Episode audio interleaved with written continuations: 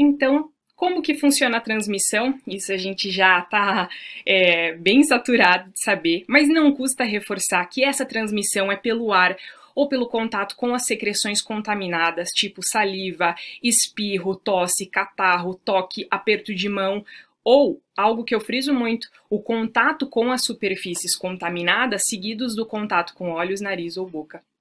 O Medscape também publicou uma imagem muito legal que mostra uma estimativa do tempo médio que o vírus pode permanecer em cada superfície. Essa imagem ela traduz muito para mim a importância de informar os pacientes do cuidado com as superfícies.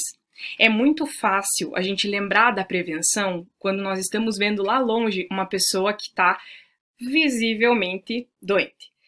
Mas quando a gente está em algum ambiente que, mesmo com o distanciamento social recomendado, são coisas que a, a gente coloca a mão, é automático. Então, nós precisamos ter uma informação ativa para ter uma prevenção efetiva, eficaz. No alumínio, o vírus pode permanecer de 2 a 8 horas. Nas luvas cirúrgicas, 8 horas. No metal, 48 horas. Na madeira, 4 dias. No vidro, 4 dias.